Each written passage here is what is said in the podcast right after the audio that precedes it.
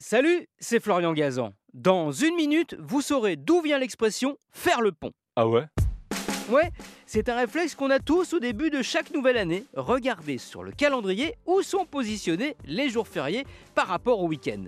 Notamment ceux dont le jour varie selon les années, le 1er et le 8 mai. Une fois qu'on a l'info, là on sait si on va pouvoir ou pas s'organiser pour faire le fameux pont.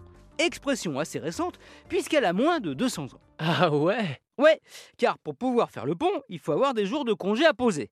Et si possible, des congés payés pour joindre l'agréable euh, à l'agréable. Or, les premiers jours de repos rémunérés remontent au 9 novembre 1853, quand Napoléon III, dans un décret officiel, décide d'en octroyer 15 par an.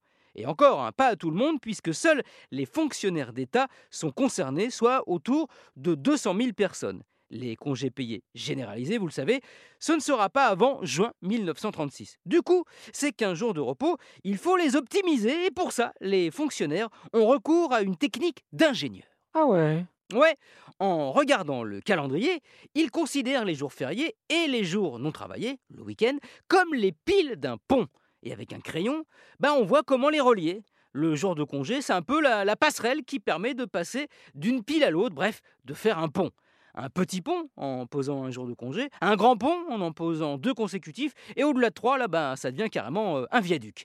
Dans tous les cas, c'était un pont d'or, autre expression, puisque durant ces jours-là, les travailleurs touchaient leur paye sans avoir à se rendre sur le lieu de leur labeur. Merci d'avoir écouté cet épisode de Huawei, en faisant le pont peut-être. Retrouvez tous les épisodes sur l'application RTL et sur toutes les plateformes partenaires. N'hésitez pas à nous mettre plein d'étoiles et à vous abonner. A très vite